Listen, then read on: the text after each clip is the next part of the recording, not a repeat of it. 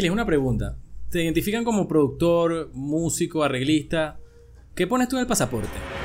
Hola, melómano. Ha sido seguidor de este espacio. Aquí estoy con José Enrique, conózcalo. Hola. Él es el editor del programa, coproductor. Estamos haciendo la edición del programa de Aquiles Baez, que por cierto, no se lo pierdan. Y yo todavía no entiendo por qué dije esa pendejada de pasaporte. Quise decir que pones una planilla de búsqueda de trabajo. ¿Tú entiendes por qué dije esa pendejada? Yo tampoco. Bueno, pero vean, el programa estuvo bueno. Eso sí. Bueno, pongo las visas, la Mastercard. Eh, Hoy nos acompaña el maestro Aquiles Baez, eh, desde el staff.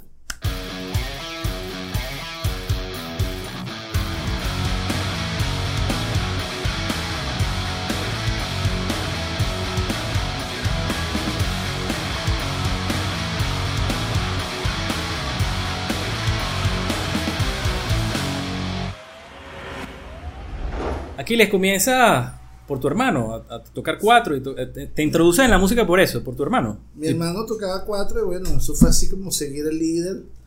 Después a él le compraron una guitarra y bueno, sabía que tocar guitarra. Después le compraron una mandolina. O sea, yo agarraba todos los desechos, ¿no? Y este, agarré la mandolina hasta que cuando tenía como 10, 11 años, decidí estudiar viola con el sistema de orquesta. Entonces empecé a estudiar viola a la par que tocaba cuatro al día. O sea, yo, yo mira, yo realmente, o sea, compadezco a mis hermanos porque, o sea, ellos como se calaron un carajito tocando todo el día, pero era todo el día. Yo veía televisión y, y tocaba, estaba con el cuatrico y empezaba a sacar la música todas las propagandas, o sea, era una cosa así enferma de muchas formas. Y después... Incluso cuando estabas estudiando ya viola y todo esto. Sí. Sí, entonces, o sea, es más, la, la viola yo casi no la estudiaba, yo creo que eso, o sea, yo la tocaba porque era tocar en una orquesta, tocar en infantil, la orquesta claro. infantil, y era así como emocionante, ¿no? Tocar la aleluya de Händel, o sea, cosas así, piezas así que eran como, como, como grandes, ¿no? Ok. Este, o sea, y esa sensación de tocar dentro de una orquesta es maravillosa. Pero, o sea, yo lo que hacía era tocar cuatro todo el día. Lo tuyo era más bien. Sí.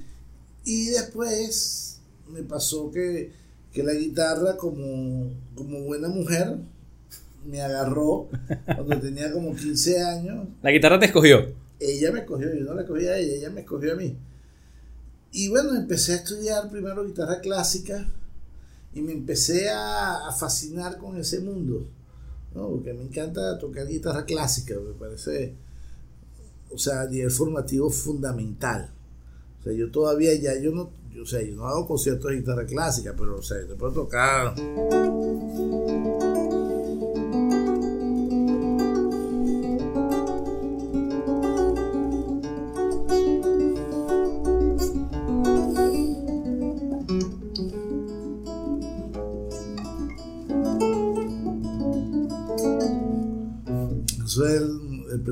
suite número, la suite de cello, creo que es la número uno. Y bueno, o sea, me encanta tocar Bach, pero son, son cosas que las toco para mí, o sea. ¿no? Y creo que la técnica es fundamental. Todo esto te hace, te da técnica, te da, te da relación con la música. Yo me mantengo estudiando cosas de guitarra clásica para mantener el nivel. Y resulta que ahora compongo unas cosas tan complicadas que nada más estudiar la música mía es un rollo. A veces me digo, concho, ¿por qué yo escribí esto? ¿No? Sobre todo cuando uno tiene unos compromisos, presentaciones, y las cosas a veces son candela. ¿Recuerdas que compusiste por primera vez fuera de la música clásica? Claro. Que o fuera sea, ya tuyo más, más, con tu impronta, pues. cuando yo tenía como 12 o 13 años, hice una pieza con el 4 que se llama El Turuleque, Ok. ¿no? Y este. O sea, ¿Cómo iba más o menos? ¿Puede- ¿Podrías recrearlo? no exactamente. peludo en la guitarra. Sí, es como raro en la guitarra. Ok. Sí. Este. Y a partir de ahí empecé a componer, pri- primero empecé a componer canciones, porque así uno quería levantarse la, la jevita, tú sabes cómo es. Echaba tu cantadita también. Bueno, yo no canto, yo Bueno, pero, encanto. pero, pero, Mejor. Sí, pero fui, ¿cómo se llama?, componiendo canciones con letras, porque a mí también la palabra siempre fue una cosa importante para mí. O sea, y siempre estuve pendiente de, de grandes letristas. O sea, gente como Chico Huarque, que es para mí el letrista en cualquier idioma más importante que ha nacido en la historia. O sea, lo de Chico es una cosa grosera. Ok. ¿Ok? Ahí en esa liga está Serrat, que estábamos hablando fuera de cámara de Serrat. Juan Luis Guerra también es increíble, Rubén Blades. Entonces yo me empecé a, a pegar a todo, como que de, de esas ondas, ¿no? Un momento también empecé a tocar congas y me dio una fiebre así de salsa. Este, después me, me, dio una fiebre por tambores venezolanos. En, la, en, una época que nadie ni siquiera conocía los tambores venezolanos. Estoy hablando de cuando yo tendría como 16 años. Ok. Entonces, este. No sé qué cuento, por favor. este. Para mí fue importantísimo ese pase por la música folclórica afro-venezolana que, que, se refleja mucho en lo que yo soy hoy día. ¿No? Yo creo que, sin duda alguna, el músico es resultado de referentes. Y a mejores referentes, más grandes referentes, mejor música vas a hacer tú. Así es. ¿No? Si tus referentes son Bad Bunny y Daddy Yankee, estamos mal, pan, ¿no? A lo mejor con billete, pero mal. Bueno, sí, con mucho billete, pero, pero es más, o sea, esta época es muy, muy confusa y muy difícil. O sea, uno se tiene que preguntar, esto es una pregunta que yo me hago casi que a diario, ¿dónde está el arte? O sea, o sea yo, yo apuesto por el arte, por algo que es más allá de, va más allá de lo que yo soy, que es, que es una, una connotación espiritual. Johann Sebastian Bach decía una cosa que me parece maravillosa, él decía que él, él solamente compuso música para Dios. Y es verdad, el trabajo de, Bach era componer música para el servicio religioso de los domingos. Estaba en el Senac. Eh, y, y, bueno, yo creo que uno tiene que en cierta forma componer para esa fuerza, esa energía que es superior a uno, esa fuerza que es mucho más grande que todos nosotros juntos, que tiene que ver con la fuerza de la creación, que lo puedes llamar Así. Dios, lo puedes llamar naturaleza, lo puedes llamar como tú quieras, pero es, es, una fuerza superior que nos hace incluso ser hasta mejores seres humanos. Correcto, es así. Ahora, eso va cambiando con el tiempo, ¿no? Esas Por influencias supuesto. van cambiando con el tiempo. Y ahorita en este momento, cuando tú decides escuchar música, ¿qué, qué buscas? ¿Qué, si te digo ahorita, ¿qué escucharías en este momento? O sea, ¿Qué disco hay, en tu casa? Hay gente que, o sea, hay gente nueva que me gusta mucho. Hay un grupo que se llama Snarky Poppy, que me encanta lo que están haciendo. Okay. Hay un chamito, que es un chamito británico que se llama Jacob Collier, que bueno, ese chamo es sorprendente. Este, hay gente que está haciendo música muy interesante en otras latitudes. En Argentina hay un pianista increíble que se llama Diego Esquisi, que la música que hace es realmente maravillosa, así como Acaseca Trio, que también está en Argentina. Los brasileros, en Brasil hay un nivel de música. Pero Brasil es una locura. Brasil es una locura. Y, o sea, Brasil es un gran referente para mí. O sea, para mí de mis grandes referentes están Jovín, está Egberto Gismonti, Vinicio de Moraes, okay. Hermeto Pascual. Y eso, esa es música que yo oigo. ¿no? Y yo trato también de oír mucho lo, lo, lo, que están haciendo los músicos jóvenes emergentes aquí en Venezuela y ver, o sea, como que para dónde van los tiros, ¿no? Eso. Y. ¿Ves si se está salvando el arte o no? Sí, bueno, ya ese es complejo porque también esta gente, o sea, en esta época pareciera que es más importante ser famoso que el proceso que te lleva a eso. Es una época de inmediatez, o sea, Rubén Blades lo dijo en estos días, que decía que no entendía esta época donde es más importante los likes que tú tienes de, de qué sé yo, de Facebook o de Instagram, que la música que tú haces. Número de seguidores, cuánta gente te sigue. Sí, cuánta gente así. no te sigue. Exacto. Entonces, es es un poco difícil. Y sobre todo porque, bueno, hay que entender que la música también ha caído en, en algo que es negocio y todos nosotros vivimos de ser músicos. Y vivimos de mercadear lo que hacemos. O sea, o sea uno no escapa a eso. O sea, uno no escapa al, al mercadeo, a... O sea, no es que, no es que uno es tan puro así. ¿no? Claro, siempre la intención es que se haga masivo tu trabajo, evidentemente. Exacto. Tú, tú tocas música para que la gente la escuche, no tiene sentido. Para que tú veas, no. Yo toco música por una necesidad espiritual. No lo digo particularmente, digo en general. Vivo de la música para que la gente vea lo que yo hago. Pero, o sea, pero el hacer música en sí es una, es una necesidad espiritual. A mí me hace feliz, y te digo, me hace sentir pleno estar en la sala de mi casa tocando, o sea.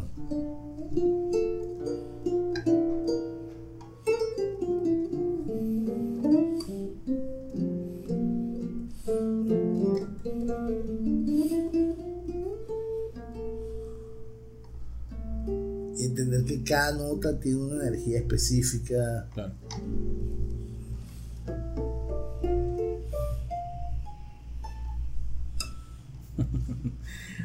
Después te fuiste a Berkeley.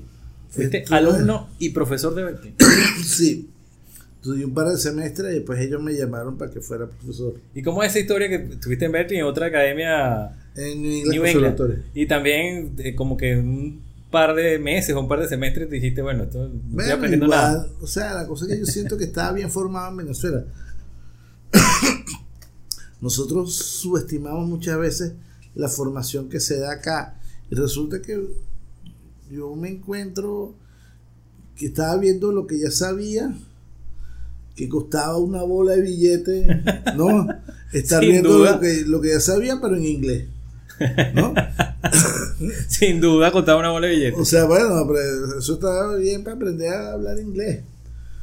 Pero a nivel del conocimiento, honestamente me siento muy bien formado en Venezuela con toda la gente que estudié. O sea, Venezuela es un país milagroso a nivel de música. Y que uno tiene unos intereses como toda la parte rítmica, que eso es algo que en otras latitudes tan sencillo como que no existe. ¿no? O sea, yo siento que yo pienso como un percusionista muchas veces, ¿no? Y hago cosas, incluso en la guitarra me encanta hacer cosas de percusión, mira.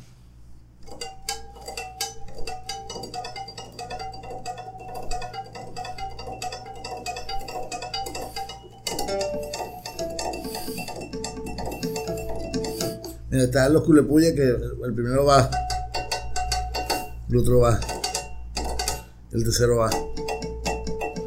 Y los tres juntos es esto.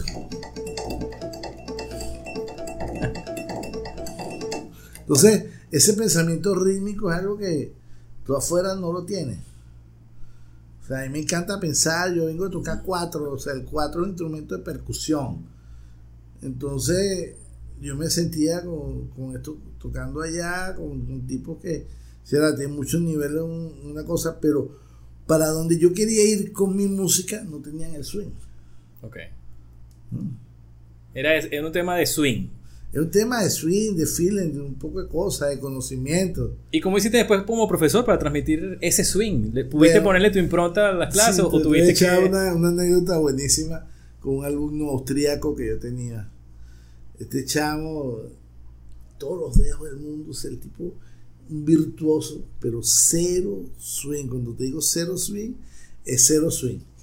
Entonces, un día llega, me llega a la clase y me dice, "Concho, le- o sea, ¿cómo hago yo para tener swing? Entonces dije, lo primero, tienes que aprender, y además que lo que quería tocar en la vida era música brasilera. O sea, imagínate tú.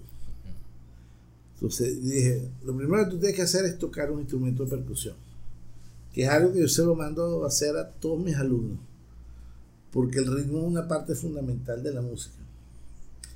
Y tú sientes la diferencia entre quien no toca algo de percusión y entre quien la toca. Entienden el ritmo diferente.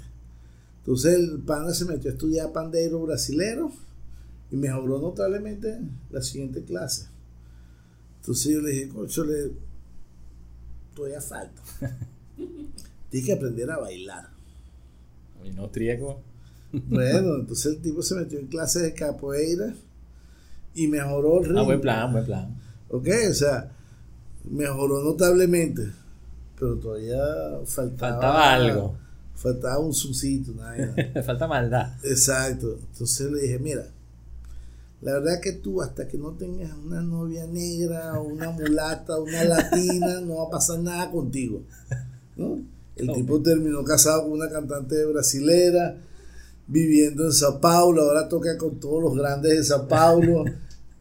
Y mejoró el swing, por supuesto. No, toca se, ahorita se increíble música brasilera. se vio obligado a mejorar el swing, pues Sí. si no. Entonces él me dice, Michael me dice siempre, siempre, él dice que él siempre comenta que tenía un profesor loco en Berkeley que, que le dijo que se buscara una novia mulata, brasilera, latina. Que ya no estás en la Guataca, ¿no, Aquiles? Ya no estoy en Guataca. Pero, pero Guataca fue unos cuantos años. ¿De quién fue esa idea? ¿Tuya Sí. propiamente?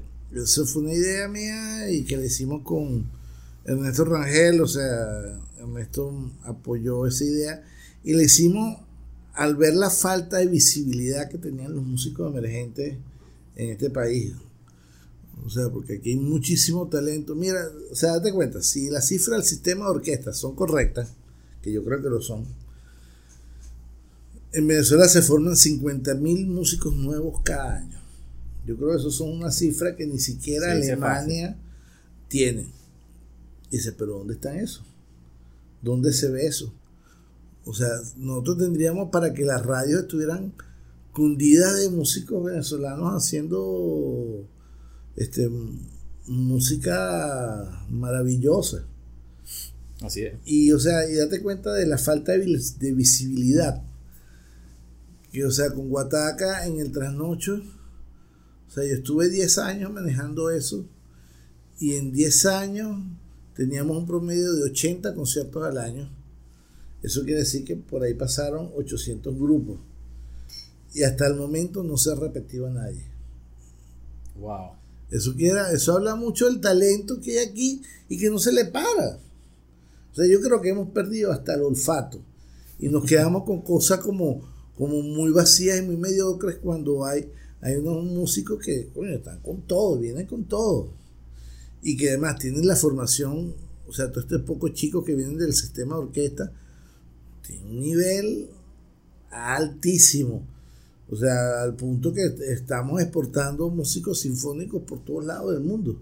Así. O sea, tenemos orquestas, ahí se- o sea, en Madrid está la orquesta Cruz 10, que es como un 80% de músicos venezolanos. En Barcelona hay otra.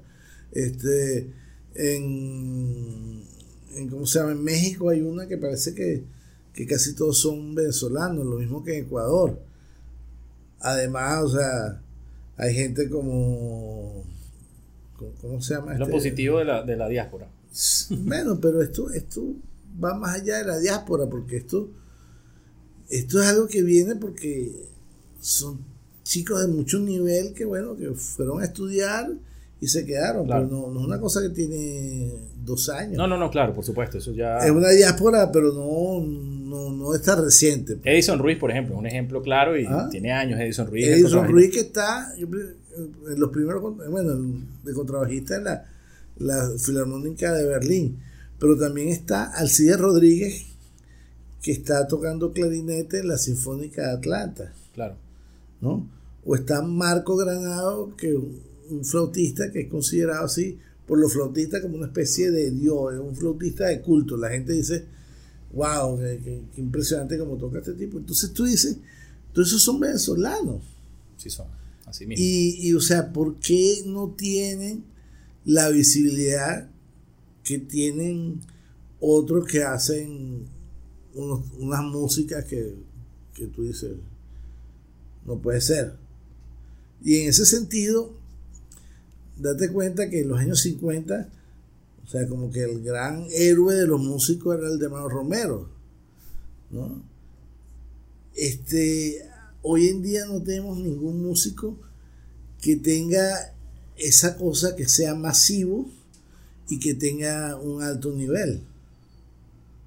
Ok. Sí, y no es masivo el, el cantante de los 70.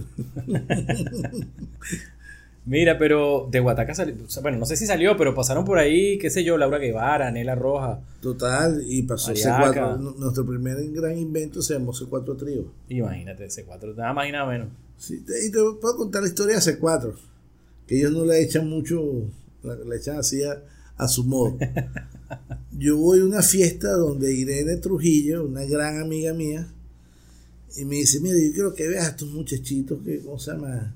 Que tocan cuatro, y yo había conocido a cada uno de ellos por lados diferentes, entonces de repente los veo y lo que hacían ellos tres juntos era una cosa que yo no había visto. Entonces yo me quedo así y llamo a mi gran amigo Ernesto Rangel. Digo, Ernesto, me acuerdo, estábamos, nos fuimos a ver un San Juan Bautista en, en ¿cómo se llama? En Ocumare de la Costa. Que además eh, esas cosas son hermosísimas. No sé si tú has ido a un San Juan. Lamentablemente no, lo tengo pendiente, tarea Bueno, pendiente. es una tarea, porque además en Ocumare, en el playón, llegan en barco con sus tambores, este, el San Juan de Cata, el de Cuyagua, el de Playón y el de Ocumare. Y se encuentran esos, esos tambores ahí. O sea, nada más eso es, eso es, La energía, nada más. o sea, una cosa maravillosa. Y toda la noche anterior están las viejitas cantando una cosa que se llaman los cantos de sirena, que eso es, eso le, le, le para los pelos al más pintado. Los cantos de sirena son una cosa brutal. Bueno, pero entonces estaba con Ernesto, nos vamos por un río, estábamos así hablando en, en un río así, río helado, sabrosísimo. Entonces le digo a Ernesto, mira, cóchole, porque ya yo se los había llevado a él para que los vieran. Entonces me dice Ernesto, vamos a grabar a esos muchachos. Búscate el estudio y, Y para adelante. y le damos. Yo dije, bueno, vamos. Y es interesante porque hasta ese momento ellos no tenían ninguna experiencia de estudio. Entonces fue como un poco como la canción de Serrat que se llama Estos locos bajitos. Que dice, y esos locos bajitos que se incorporan y que por su bien hay que domesticar. O sea, yo tuve que domesticarlo en esa grabación. A esos carajitos nunca les habían armado tantos líos como, como les armé yo eso en esa grabación. Tú produces los dos primeros discos de ellos, ¿no? Yo produje los dos primeros discos. Ok. Entonces, eh, bueno, eso es para que veas las apuestas que hicimos con, con Guataca, que, que eran por, por una música venezolana renovadora y diferente, pues. Así es. Cosas con el pollo, hicimos el disco con Aquiles Machado, que Uf, Aquiles- tremendo. Qué buen disco, de verdad que sí. este, son dos discos con Aquiles. Es correcto. Canción Venezuela 1, Canción de Venezuela 2. Y bueno, con Aquiles hemos hecho muchas cosas con mi tocayo, que además es un tipo divertidísimo. O sea, cuando nos encontramos él y yo, siempre la cosa es así como la chispa de la jodedera empieza a andar por ahí y nos divertimos mucho. Y además a mí me da mucho orgullo Aquiles, o sea, el tipo el año pasado se ganó un premio como el mejor tenor lírico de toda Europa. Eso no es, Wow, eso no es cualquier eso, cosa. eso no es cualquier cosa. Y los logros de Aquiles son increíbles. Esas cosas poco se ¿verdad? ¿Cómo? Sí, no se sabe. Mira, te voy a contar una anécdota. Aquiles lo invitan a tocar, a cantar La Bohème, que es una de las grandes óperas eh, que es de Verdi, este, en el Metropolitan Opera House de Nueva York. En ese momento yo vivía en Nueva York y bueno, Aquiles ha sido mi pana hace muchos años. Entonces ahí, no, ahí fue cuando nos reenganchamos. Eso fue muy interesante. Ese reenganche ahí en Nueva York.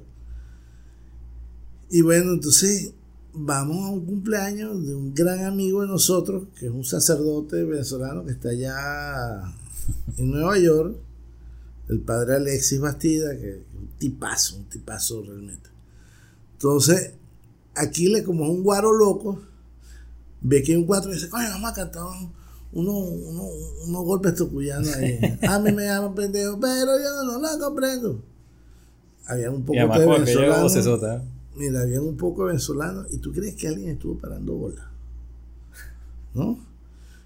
Hacemos la segunda hacemos todas esas cosas que si vas allá de no sé dónde, tampoco se sabe cuándo, dicen que sale un espanto de Adeli, exacto, de Adeli Freite. O sea, nadie nos paró bola. ¿Ok? Entonces me vino una chama de esta cifrina pero intensa. Dice, Samo, mira, ahí en el Metropolitan que está cantando un, cantante lírico venezolano que se llama Aquiles como tú. Tengo pena ajena y todo. ¿No? Yo sí. Me dice, ¿cómo hago yo para escuchar a, ese hombre? Porque yo, yo, tengo que, que, ¿cómo se llama? Yo tengo que escuchar a ese, ese, ese cantante. Entonces yo le dije, bueno, bueno para pagar la entrada al Metropolitan, esas entradas cuestan de 300 dólares para arriba. O sea, si quieres, puedes comprarla pero lo tenías aquí al lado tocando, cantando gratis, no le paraste lo más mínimo. Y es así, ¿oíste? Y pasa con mucha gente, pasa con, con, el violinista este, no recuerdo su nombre, que en una estación de metro pasó con Ah, ese este, Joshua Bell. Exactamente, pasa con... Pasa. No, y además ese tipo tenía el Stradivarius, el famoso violín Ah, un violín que cuesta un montón de millones. O sea, que cuesta como 5 millones de dólares. el violín rojo, que es el que hicieron la famosa película que se llama El violín rojo. Bueno. Sí. Bueno, eso habla mucho de, de la desconexión con, el arte. lo certero. ¿no? O sea, hay mucha desconexión con, lo que es certero. Y estamos en una época que es, que es como pareciera que es más interesante impresionar que conmover. Entonces, cualquier cosa que, que te dé esa energía de conmover, Dice, ay, ¿no? o sea, yo digo, yo lo digo sin, sin, ningún rollo. A mí hay música que me hace llorar. Yo oigo La Pavana para una infunta de Ravel, o oigo Luisa de Antonio Carlos Llovín, o, oigo algunas piezas de Antonio Lauro y me conmueven y me, me, me tocan la... A mí me pasa. O sea, y lloro, o sea, y, o sea, y no tengo ninguna pena por... O sea, no me da pena en lo absoluto saber que empiezo a hipear como loco, ¿no? el músico es más sensible a esas cosas también, en general. Sí, pero yo creo que se ha perdido, o sea, como te decía, se ha perdido hasta el olfato. Sí, pero lo que hablábamos antes también es un tema del producto, fíjate. Esta muchacha es un buen ejemplo porque, bueno, ella quería ver el producto, al, que la gente aplaude, al que sale en la, en la cartelera, pero lo tenías ahí. Y sencillamente porque no sabías quién era, porque lo único que te interesaba era el producto, de lo que la gente habla, lo tenías ahí, ni siquiera sabes quién era, no te importó. En realidad no estás viendo su trabajo. Te interesa es quién es. Exacto. Es más importante el quién es que lo que hace. ¿Cuántos likes tienes? Exacto. algo así. ¿Cuántos seguidores tienes? El mismo cuento. mira, para el portal Pro este, yo escribí un artículo que decía el músico de hoy, músico, músico o producto. ¿No? Y hablo un poco de eso de que hay, mucha mucha búsqueda de ser producto más que de ser un artista. El artista es alguien que siente, que, que conmueve, que, vive la música. El producto es alguien, es alguien que, ¿cómo se llama? Que está interesado en números. Exactamente. El producto es más hacia la disquera, hacia la productora. Y eso que yo sé perfectamente, yo soy el número uno, por ejemplo. Mira, aquí, eso que te pasó, por ejemplo, con Nela, con Secuestro Tío, ¿no te ha pasado con un podcast? Que vayas a un podcast y se haga muy famoso. ¿A un dónde? A un podcast. ¿Nunca te ha pasado? Bueno, de repente con este. Ojalá pase. Mira, has trabajado con gente como Paquito de Rivera. Sí. Has trabajado con gente gigante, John Patitucci. Bueno, pero me llamó la atención Richard Bona. Sí. ¿cómo? Porque él es camerunés, además. ¿Cómo llegaste a Richard Bona? Bueno, le, canté una canción que sé: si el, si el camarón, camarón que se duerme se lo lleva la corriente. ya sé por dónde va, pero, pero, ¿cómo lo conociste? con Richard, a Richard lo conocí grabando un disco con Danilo Pérez, que es un pianista panameño increíble que vive en Boston. Eh, y grabamos una pieza y él se quedó, qué chévere. ven a grabar mi disco. Entonces, él, es- él es un personaje muy cómico. ¿Le, le grabaste? Sí. Entonces fui, grabé con él. Y, y bueno, eso, esa es la historia. Además, el tipo es increíble. El Sí. tipo es un bajista, además. Y, y- Bajista y cantante. Y el trabajo, la fusión, lo que, el trabajo que hace. Bueno, a mí Sí. me parece muy interesante, ¿verdad que sí? Sí, pero volvemos a lo, a lo mismo. Yo creo que he trabajado con músicos que, o sea, Richard es increíble, o sea, no voy a decir que, que no, es uno de los mejores músicos del mundo, pues, hoy en día. Pero he trabajado con músicos que me han dado más conmoción. Por ejemplo, Anat Cohen, que es una clarinetista israelí, o sea, tocar con, con Anat es como, como andar en un 747, o sea, o sea, Anat es una cosa increíble, o sea, son de esa gente que toca dos notas y tú dices, wow, Dios existe, ¿no? Paquito es otra gente muy interesante. sí, claro.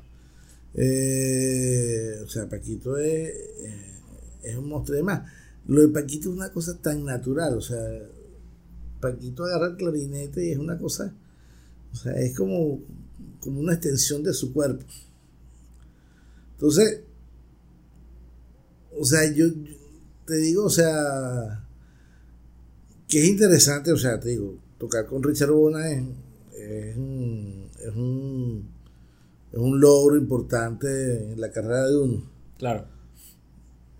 Pero yo creo que hay muchos músicos con los que he tocado que me ha dado mucha nota a tocar.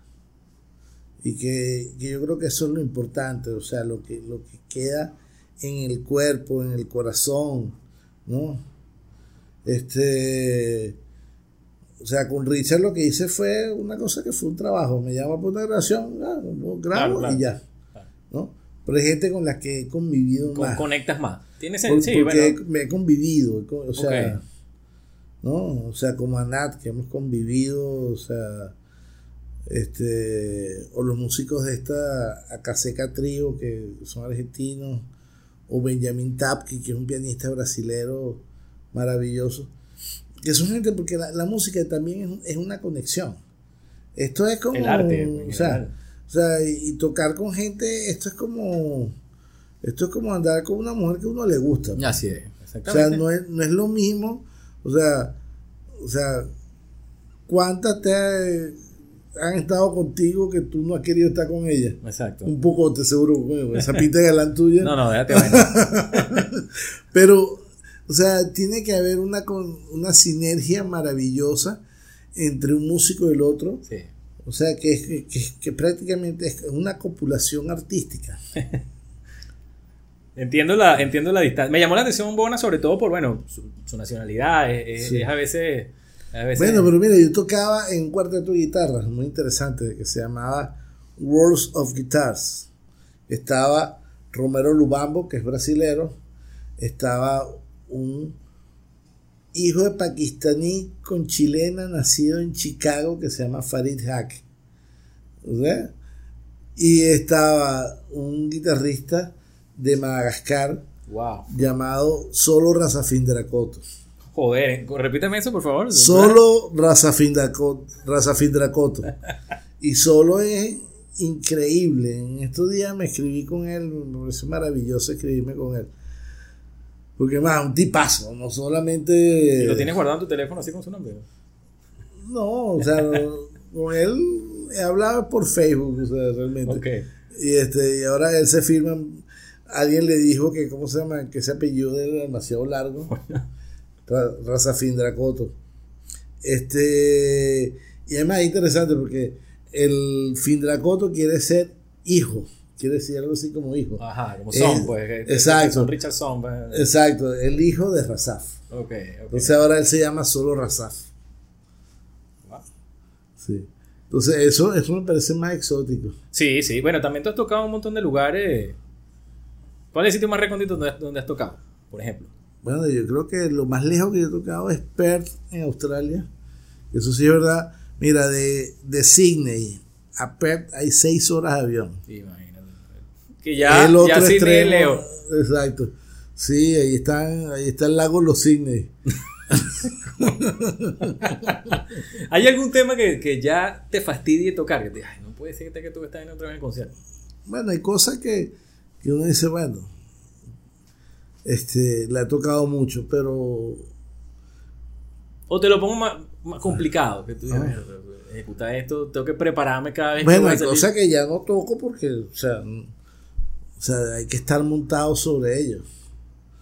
O sea, eh, la música tiene eso, que hay, hay música que, que es muy difícil, que, que si tú no estás tocándola todo el tiempo, o sea, tienes que volver a Tuya, tuya. Me refiero a una tuya. bueno, estoy hablando de cosas mías. Ok. Sí. Sí, mira. A ver. O sea, más si me, si me acuerdo.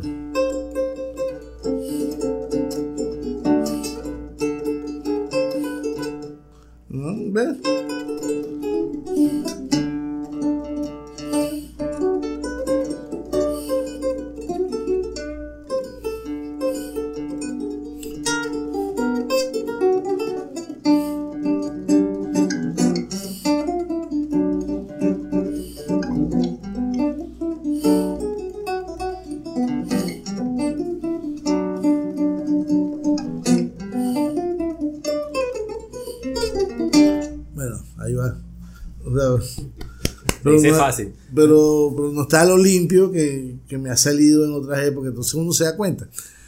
¿Me explico? Y esto es un notero loco. O sea, Después de nueve discos, bueno, ya la cosa. ¿Ah? Nueve discos tienes, ¿eh? Tengo 17. No, pero tuyo es tuyo solo. ¿Mío, mío? 17. 17. Te lo puedo contar, mira. Primero se llama Aquí le va en su música. Después El PH.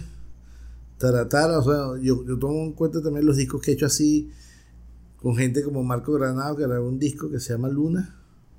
Que somos él Ok, y yo. nada claro, por eso te decía, de, de, de solamente aquí les va aparecen Veo- nueve. No, Oficial. debo tener. No, pues tú eres el que sabe, yo no discuto eso. Sí, bueno, debo tener. o sea, bueno, quizás son nueve, pero. Pero no, yo sé que has hecho más producciones eh, O sea, no, o en sea, conjunto. O sea, que como músico he Como tocado músico. por lo menos en 200, 300 Sí, discos. eso ni hablar. O sea, y cosas muy locas. O sea, de yo estoy en Nueva York y me dice, mira, ¿quieres venir a una grabación? Yo, bueno, chévere. Y uno hace trabajo y va y toca. Era una cancioncita así, era como un. un- no era un son, era una cosa así latina, este, pero más de corte puertorriqueño, ¿no? O sea, como la- las plenas, la- las bombas.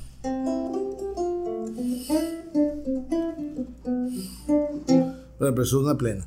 Este, y yo te- termino, grabo, eh, me pagan, ¿no? Muy importante. Y este, no, importantísimo.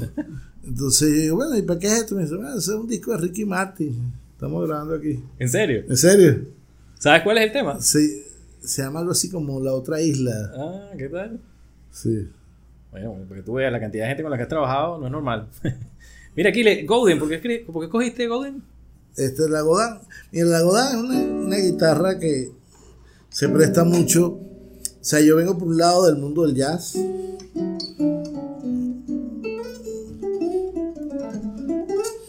De la música latinoamericana, que siempre es con guitarra cuerdas de nylon. Y de la guitarra clásica. Entonces, esta es una guitarra que, que me, viene a mí como anillo del dedo. O sea, me es muy cómodo. Yo incluso estuve una época tocando con una Stratocaster, pero Vergo, el trato es dura. Sí. Para tu. no, estas son más duras. O sea, o sea la- la- las guitarras eléctricas son más blanditas la acción. Aquí hay que tener mucha fuerza. Por ejemplo, yo con la Stratocaster yo tenía mucha fuerza en la mano derecha. Cuando quería tocar lo que llaman fingerstyle, fingerstyle tenía demasiada fuerza. Ok, ok. Entonces aquí estoy totalmente cómodo.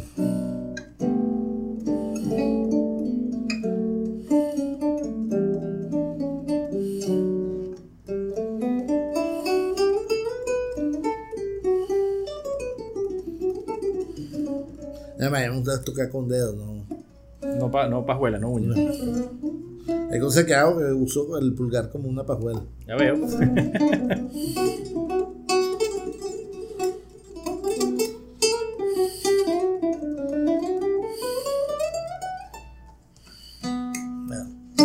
Esa es como que es la consentida, porque es la que más te veo. Tengo otra guitarra que me gusta mucho, que es una guitarra alemana. Y este, tengo una, una Contreras también que me gusta tocar, que son guitarras más clásicas, pues. Ok. Pero esto, aquí siempre yo sé que va a sonar bien. O sea, Una yo- garantía que llevas ahí. es una garantía, o sea, y hay cosas que puedo hacer con esta guitarra que no puedo hacer con otra, con la otra, Claro. ¿no? Más versátil. Es más versátil para ciertas cosas. ¿Y los cuatro? ¿Tienes un Edgar Ramírez? Tengo un Edgar Ramírez, sí. ¿Tienes, ¿Tienes varios también? No, tengo nada ¿Alguna más- preferencia de cuatro? Me encanta un Edgar Ramírez.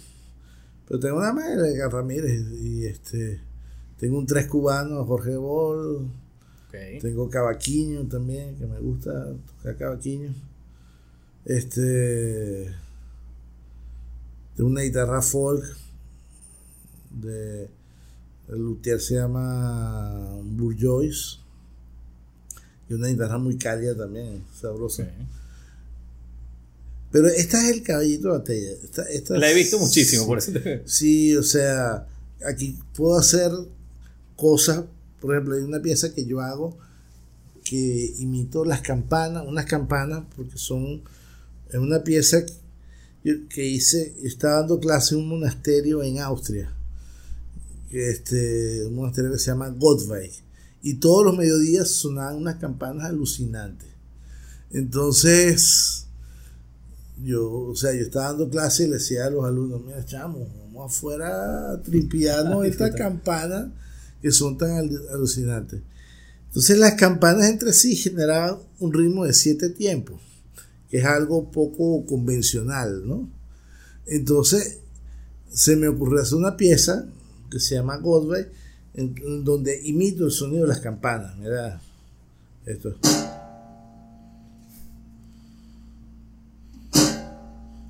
Un poquito de volumen.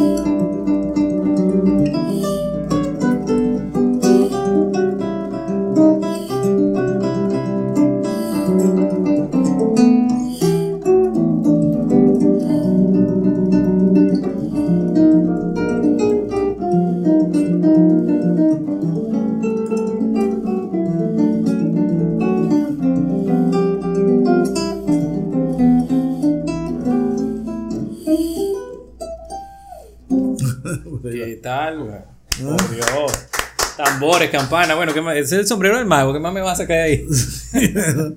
Entonces, por ejemplo, con esta puedo hacer todas estas cosas, cosas que en la guitarra acústica el sonido se apaga muy rápido. Claro. Entonces, me encanta tocar con esta, estas cosas.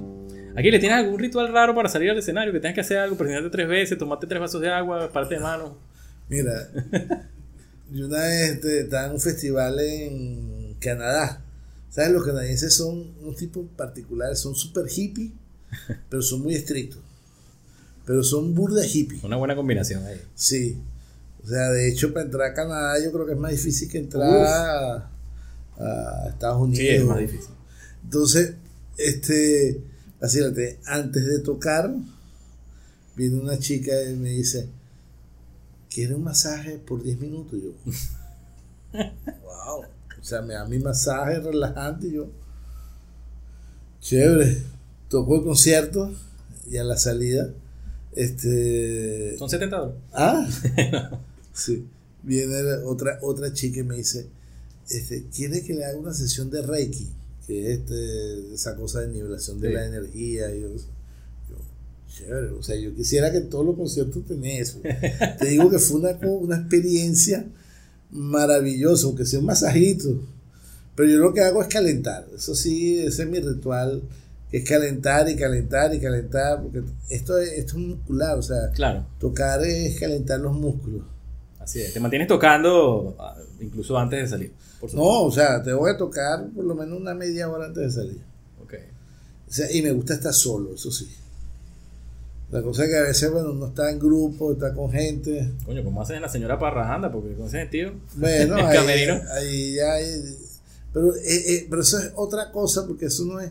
Por ejemplo, en los conciertos de guitarra, me encanta es estar este, relajado antes de tocar, o sea, y, y, y como que en foco, ¿no? O sea, y est- estar practicando un rato, estudiando un poco, y así me tomo un café, este, relajadito. Pero cuando uno toca en grupo, también la, la compañía grupal es divertida y todo Así lo que pasa en detrás de backstage eh, es divertido. Y, y son los panas que te dicen barbaridades. Así es, uno lo hace- cuento. Exacto. Claro que sí. Sí, incluso, o sea, uno hace bromas.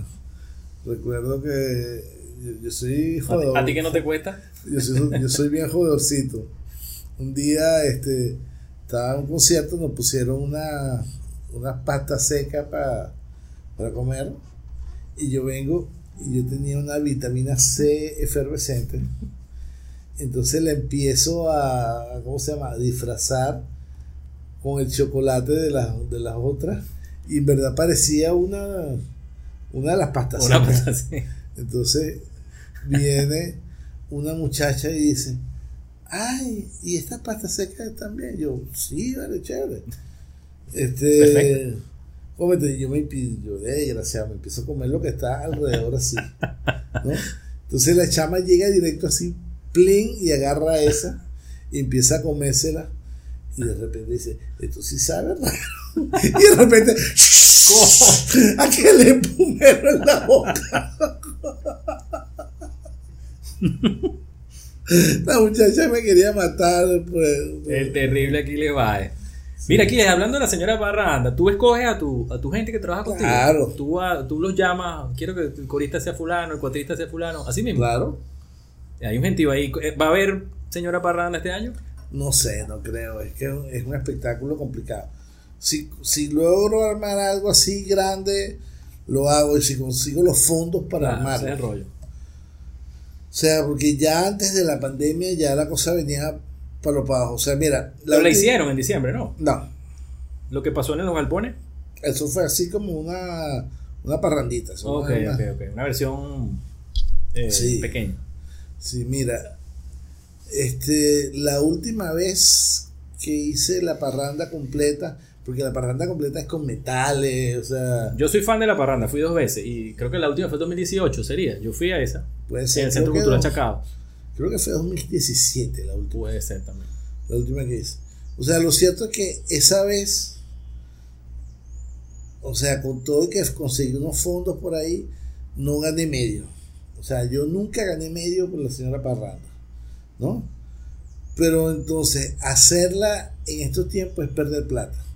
Entonces, Claro. Dices, una no. cosa es no ganar y disfrutarla, pero ya Exacto. O sea, a mí no me importa no ganar, porque yo estoy más casado con el arte que con cualquier otra cosa, pero perder plata es una cosa que para mí cuesta arriba. Pues. Qué lástima que se.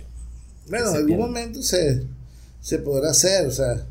Y además yo creo que también todo va cambiando, o sea, Sí. sí, o sea, las energías de uno cambian, o sea, la, la señora Parranda tuvo su época, igual que el, el grupo que tuve antes que se llamaba La Plata Banda, o el trío mío, este, que estos días estaba aquí Adolfo Herrera, que vive en Miami, hicimos un concierto privado y la pasamos chéverísimo. Este, pero este, uno va en constante transformación, va en constante movimiento, entonces lo interesante es haber hecho esos proyectos y que eso está ahí, o sea, eso está ahí, o sea, Es así. Es así. Bueno, que venga algo mejor, por supuesto. siempre. Aquí le vamos a estrenar un segmento contigo Es la primera vez que lo hacemos porque forma parte de la tercera temporada. Nosotros estamos Ok. contigo cerrando la segunda temporada. Este es el capítulo de cierre de la segunda temporada. Entonces, pero vamos a estrenarlo para ver cómo sale. Y se llama La Pregunta.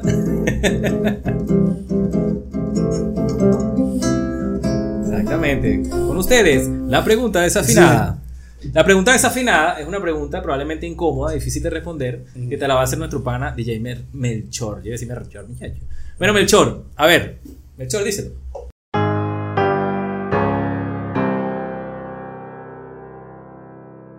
¿Qué tal, Néstor? Saludos. También saludos al maestro Aquiles Baez. Oye, mi pregunta o mi inquietud básicamente es por qué bandas como Los Pixel, bandas como Caribbean, como Kamai, como Trabuco Contrapunto, no han tocado en esas sesiones de guatacas que hacen ahí en el Teatro Tarocho Cultural. Y bueno, nada, básicamente esa es mi, mi pregunta, ¿ok? Saludos, finísimo. Váyalo. Puedes decidir no responderla. No, sí, pero o sea, yo creo que no se ha dado la oportunidad porque nosotros hemos sido muy abiertos, o sea, con, con, con lo que hicimos en, bueno, ya no estoy en Guataca, pero o sea, lo que se ha hecho, siempre hubo apertura, o sea, o sea, incluso este, o sea, gente como Daniela Vascopé hizo cosas con nosotros, este, María Casembrún, María, que este, este, ¿cómo se llama? Este, Víctor Drija, o sea, o sea, hubo una apertura. Y bueno, y a veces también es que le provocan a uno las cosas, es así. ¿no? O sea, o sea, Platón decía algo que me parece muy significativo. Él decía, para amar algo tienes que saber que eso existe.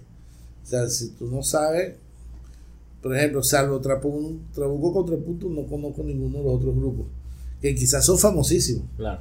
pero no, yo no los conozco. Bueno, Pasa. Respondida la pregunta, Melchor. Estamos a, estamos a, la- a mano. Sí. Vamos a decir, baja Melchor y empieza a Baja, bajar. Melchor. Está pegando. Mira, alguna anécdota rara que te haya pasado en el escenario. Ya me dijiste que no tienes un ritual particular, pero que te haya pasado algo raro en el escenario. Generalmente pasan vainas cómicas, pero una vaina rara. Fuera de lo común. Este, concho, deja de pensar, porque han pasado tantas cosas. me imagino. No. Me imagino que sí. Ah, bueno, sí. Una vez estoy tocando un concierto de guitarra en el Festival de Guitarra de Choroní. Y eh, estoy tocando en la iglesia de Choroní. Y de repente entra un perro. ¿No? Entonces la gente empieza a sacar el perro. Y así como están sacando el perro por acá, por aquí entran dos perros callejeros. Y por acá, de repente habían como 20 perros callejeros en la iglesia. Eh, esa vaina fue muy loco. De O verdaderamente. sea, y empezaron a ladrar y demás. Tú sabes que las iglesias retumban, ¿no? Y en, en ese, o sea, ese festival yo estaba tocando con una guitarra acústica, una- un concierto de guitarra, ¿sabes? El sonido muy íntimo. Entonces, por supuesto, el sonido del, del perro dando ¡ah! era mucho más fuerte que cualquier guitarra. No se escuchaba. No. Pero eso fue loco, eso fue loco. Bastante rara, verdaderamente. Sí. Me Mira que- anécdota rara. Es rara, es rara. Porque graciosa, la gente se cayó, no sé qué, eso generalmente pasa. Sí. Bueno, No, y- Yo te puedo contar, o sea, anécdotas cómicas tengo, Claro. pero todo un arsenal. Oscarelo nos contó que se cayó y no lo dejaban subir para el escenario. ¿A quién? Oscarelo, el de esos Ah, público sí. percusionista, se cayó del escenario para atrás y después, bueno, tiene que subirse y el seguridad no lo deja subir. Estoy tocando con ellos. Imagínate. Cosas que Bueno. pasan. Bueno, pasa. Aquiles, para cerrar, Ajá. le hago a, mi- a mis invitados tres preguntas que considero que son difíciles de responder para un músico, ¿no? Entonces, bueno, lo primero que se te ocurra, porque yo sé que de estas premisas pueden desprenderse un millón de ideas, ¿ok? Un músico que admires, Pat Metheny. ok. Una canción o un tema musical, Luisa de Antonio Carlos Jobim. ok. ¿Y qué es la música para Aquiles Baez?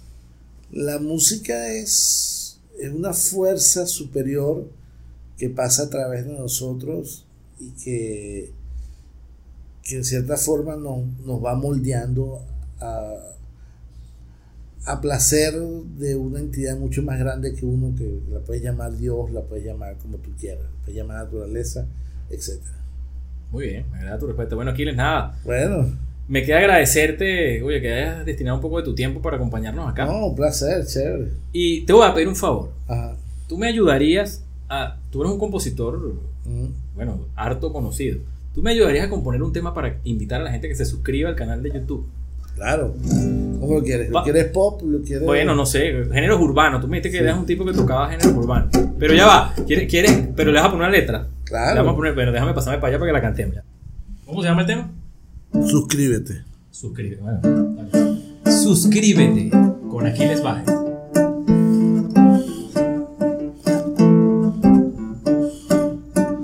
Suscríbete.